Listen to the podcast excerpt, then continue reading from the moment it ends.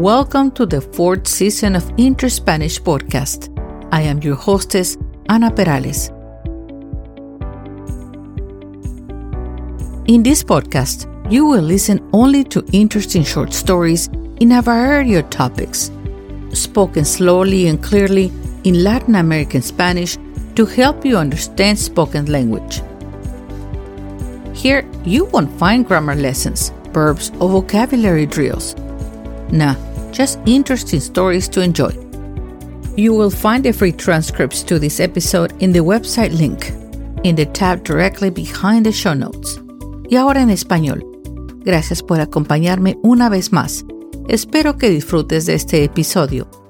Comenzamos.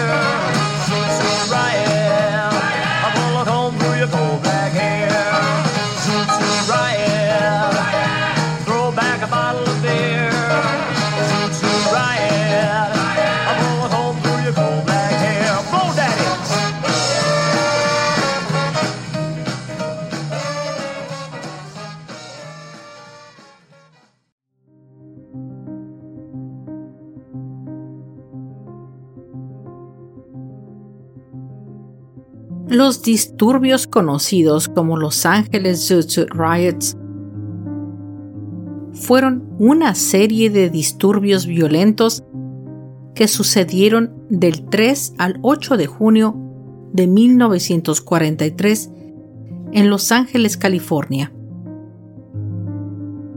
Este conflicto fue entre elementos militares del ejército de los Estados Unidos, la policía local y civiles que se enfrentaron en contra de jóvenes mexicoamericanos. Los disturbios llevan el nombre de Sutsut debido al tipo de traje suelto y holgado, o sea, baggy suits, que estaban muy de moda en esa época y fueron usados en particular por los jóvenes latinos de Los Ángeles la violencia social que sucedió en este conflicto fue más bien provocada por las tensiones raciales contra los mexicanos residentes del área.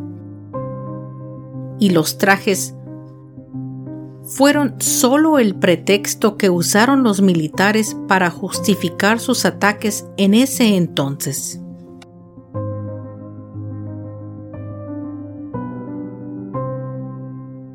Durante la década de 1930, los salones de baile eran lugares populares para socializar, bailar swing y aliviar el estrés económico de la Gran Depresión. El punto central de este nuevo movimiento cultural fue centrado en Harlem, Manhattan, Nueva York. Un renacimiento intelectual y cultural de la música, el baile el arte y la moda afroamericana que se extendió durante las décadas de 1920 y 1930. El jazz en particular tuvo un efecto en todo el país por su estilo alegre llamado Harlem Stride.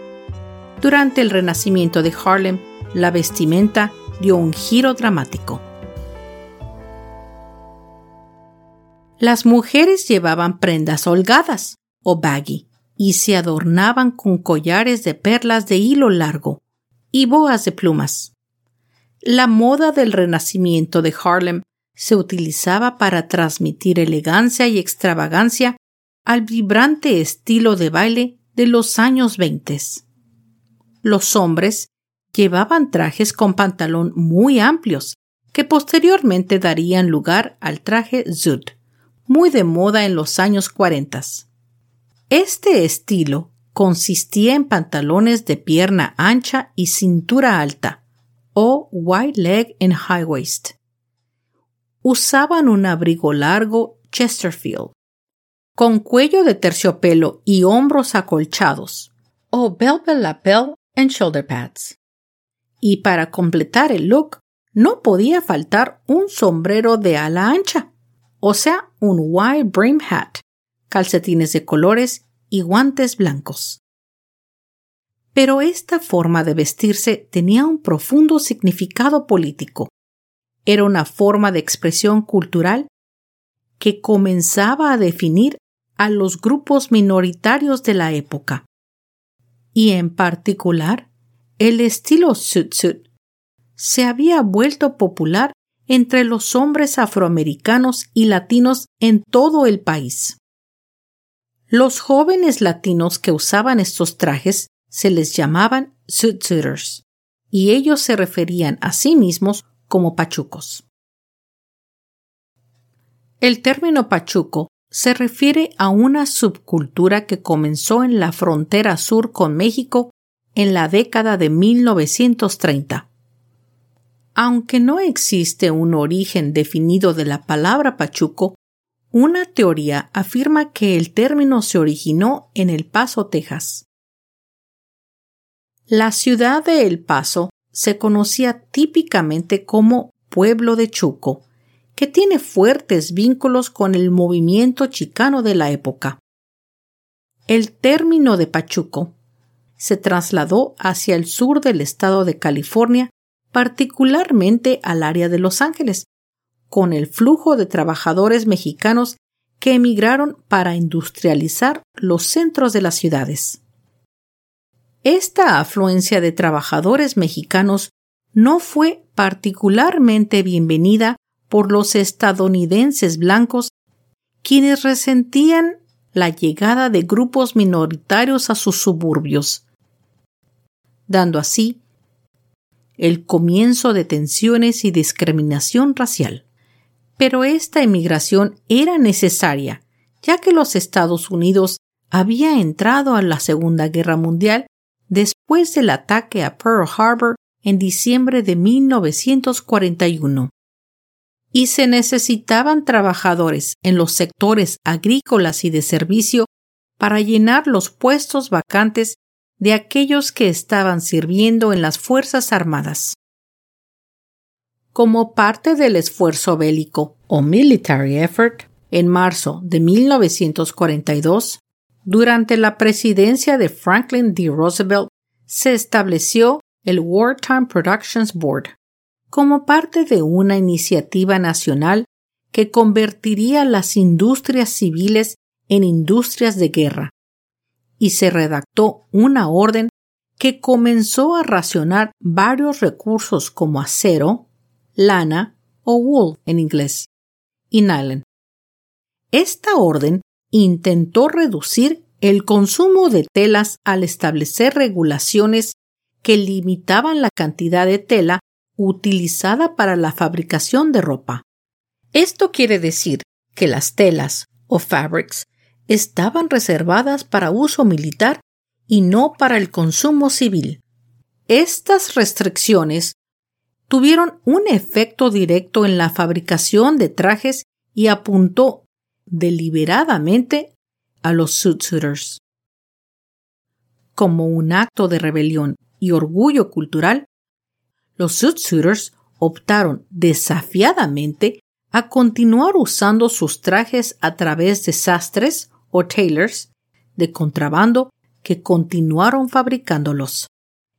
Las raciones de guerra en tela hicieron que usar ropa tan grande fuera un acto desobediente y desafío. Los jóvenes de origen mexicano expresaban su propia identidad y cultura con su forma de vestir, protestando así la marginación social de la que eran sometidos en el territorio estadounidense.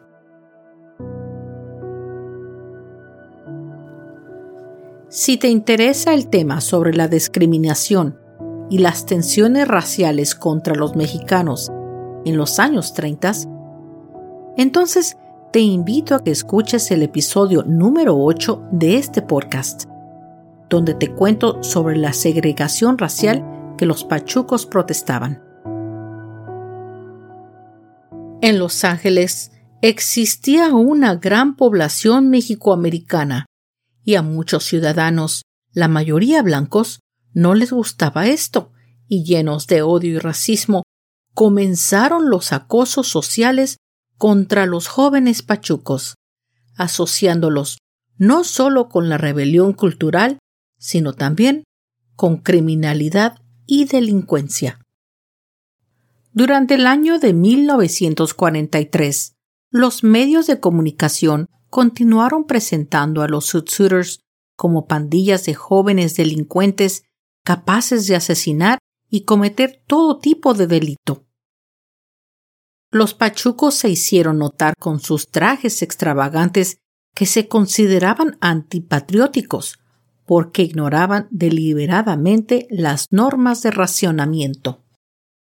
Esto contribuyó gravemente a las tensiones raciales. Fue en esta atmósfera cargada de racismo que comenzó el conflicto entre los militares predominantemente blancos, de Navy Army and Marines, estacionados en el sur de California y los jóvenes mexicoamericanos del área. Los incidentes inicialmente tomaron la forma de altercados menores o minor altercations, pero luego se intensificaron los enfrentamientos. Pero lo que precipitó los hechos fue un asesinato que se le conoce como Sleepy Lagoon Murder en la noche del primero de agosto de 1942 se descubrió un joven llamado José Gallardo Díaz, inconsciente y moribundo cerca de Sleepy Lagoon, una de las mayores reservas de agua en lo que es hoy día la ciudad de Bell, en el condado de Los Ángeles. Díaz fue llevado de emergencia al Hospital General donde murió de sus heridas sin haber recobrado la conciencia. La autopsia reveló una fractura en la base del cráneo. La policía de la ciudad pronto arrestó a 17 jóvenes mexicoamericanos como sospechosos. El juicio terminó en enero 13 de 1943 que resultó en condena en la prisión de San Quentin Prison para algunos y Los Angeles County Jail para otros. A los pocos meses después de las condenas de Sleepy Lagoon, Los Ángeles estalló en lo que comúnmente se conoce como The Suit Suit Riots. Los disturbios comenzaron el 3 de junio de 1943 esa noche, cerca de 50 militares de la US Navy Reserve Army marcharon por las calles del centro de Los Ángeles, armados con armas improvisadas, atacando y golpeando a los Sudsuiters que se iban encontrando, incluso a los jóvenes de 12 y 13 años de edad. Durante los días siguientes, la atmósfera de tensiones raciales explotó en los Suit Suit Riots, que se extendieron por toda la ciudad, iniciando toda una guerra civil.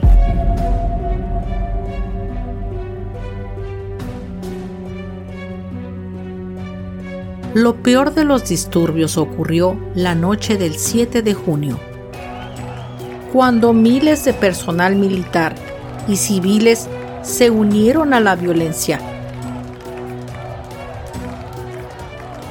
Algunos viajaron a Los Ángeles desde otros lugares para participar. Esta intolerancia alimentó la furia y dio paso al fuego enfurecido que lo devoró todo.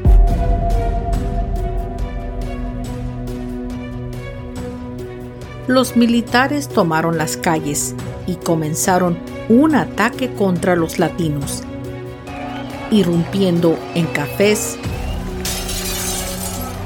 bares y teatros para buscar y atacar a sus víctimas.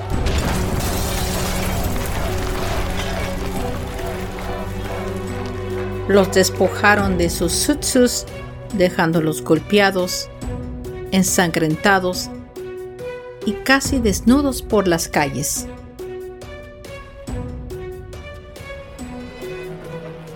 Los militares a veces orinaban en los sutsuts o los quemaban en las calles. Un periódico local publicó un artículo que describía cómo destruir un sutsut, incluyendo las instrucciones para quemar los sutsuts. Los militares también fueron retratados en las publicaciones de noticias locales como héroes que luchaban contra una supuesta ola de delincuencia mexicana. Muchos de sus ataques fueron claramente de naturaleza racista y se dirigieron a latinos, afroamericanos y otras minorías, incluso cuando no vestían trajes de sud. Después de esa noche, los disturbios alcanzaron otros lugares fuera del centro, a Watts, East Los Ángeles, entre otros. La policía local solo observaba desde las orillas sin intervenir. Y luego arrestaba a las víctimas de las golpizas. En respuesta a esos enfrentamientos, la policía arrestó a cientos de jóvenes mexicoamericanos, muchos de los cuales ya habían sido atacados por los militares. También hubo informes de jóvenes mexicoamericanos que solicitaron ser arrestados y encerrados para protegerse de los militares en las calles. Por el contrario, muy pocos marineros y soldados fueron arrestados durante los disturbios. Los líderes de la comunidad mexicoamericana imploraban a las autoridades locales y estatales a intervenir, pero sus súplicas fueron ignoradas.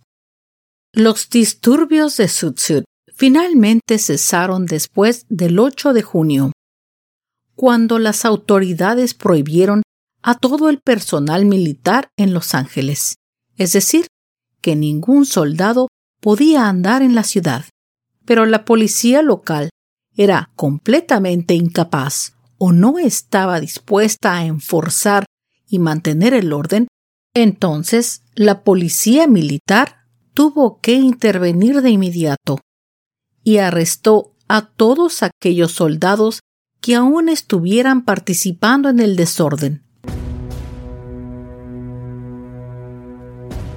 Al día siguiente, las autoridades de Los Ángeles aprobaron una resolución que prohibía el uso de los sutsuts en las calles de la ciudad.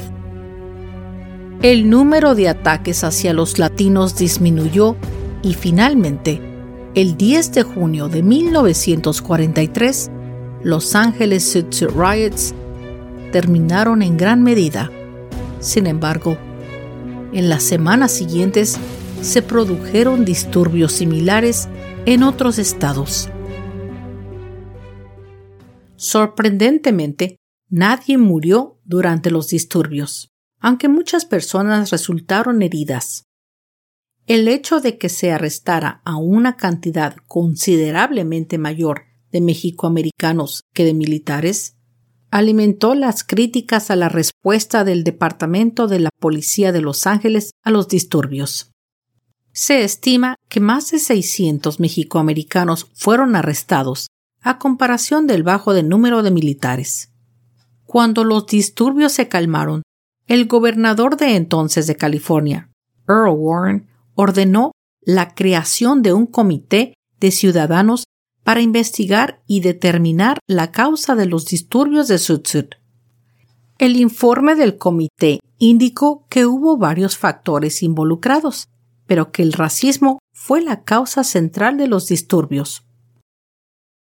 En la película de 1992, American Me, Pedro Santana y su esposa Esperanza se preparan para salir por la noche mientras caminan por las calles de Los Ángeles hacia una cafetería. En ese momento, varios marineros irrumpieron en la cafetería, acosándolos violentamente y golpeándolos brutalmente.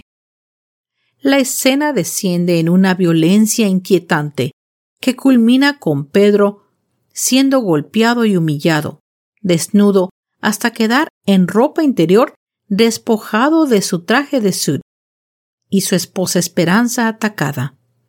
Esto después lleva al nacimiento de su hijo y del personaje principal de la película, Montoya Santana, interpretado por Edward James Olmos. Creada por la amargura del odio racial y la violencia, la vida de Montoya se desarrolla de manera problemática, dejando que el joven recurra al crimen organizado. Este junio del 2023 se cumple el septuagésimo aniversario, o sea, 70 years ago, de los disturbios de Sud Sud de 1943, que algunos críticos llaman la peor violencia en la historia de Los Ángeles. A lo largo de los años, levantamientos más recientes han eliminado en gran medida los disturbios del Sud de la memoria pública. Si bien los disturbios de Watts de 1965 y los disturbios por la paliza de Rodney King de 1992 revelaron la brutalidad policial la injusticia institucional y la discriminación contra las comunidades minoritarias de Los Ángeles. Los hechos de 1943 nos ayudan a comprender estos últimos episodios de violencia. Los disturbios de Sud demostraron que solo se necesitó una gota de agua para derramar el vaso.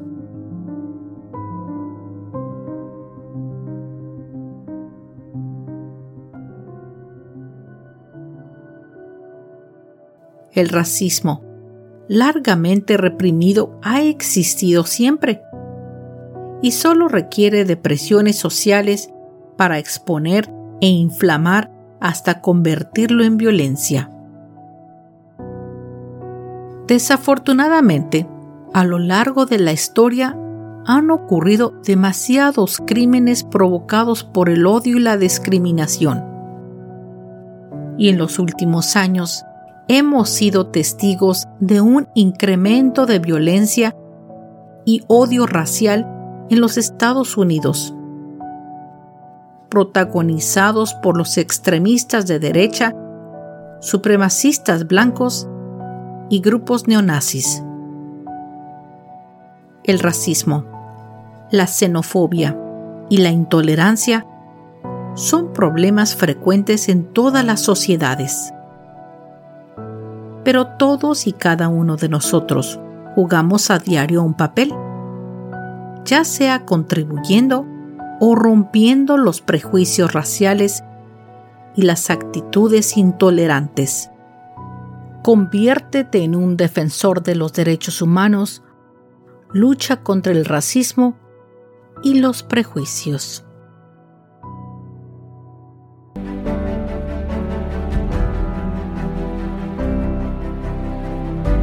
Ciudad de Los Ángeles. Con sus alas en llamas y su canto en llanto, dejándolo todo cubierto en ceniza gris. La intolerancia alimenta las llamas de un fuego enfurecido, haciendo pagar a los hombres la injusticia de la opresión social. Un fuego ardiente que arrasa con todo, llevándose consigo el alma de los ángeles.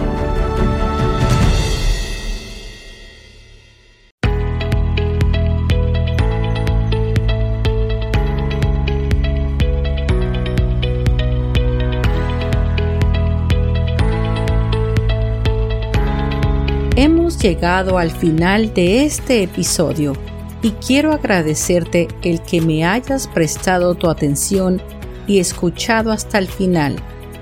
Yo espero que hayas disfrutado de esta narración y quiero invitarte a que entres a mis redes sociales de Interspanish. Ahí encontrarás más información y algunas fotos sobre los episodios. También puedes comentar, hacer preguntas y comunicarte conmigo. También quiero invitarte a mi nuevo canal de YouTube, donde podrás no solo oír los episodios, pero también verlos. Son como una especie de mini documentales. Son pocos, pues voy empezando, pero creo que te van a fascinar. Suscríbete, hazle like y comenta y dime qué piensas para que pueda mejorar el canal. Yo te lo voy a agradecer. Si gustas, también me puedes enviar un correo electrónico a interspanishpodcast at gmail.com. Espero me acompañes al próximo episodio de Interspanish. Hasta pronto.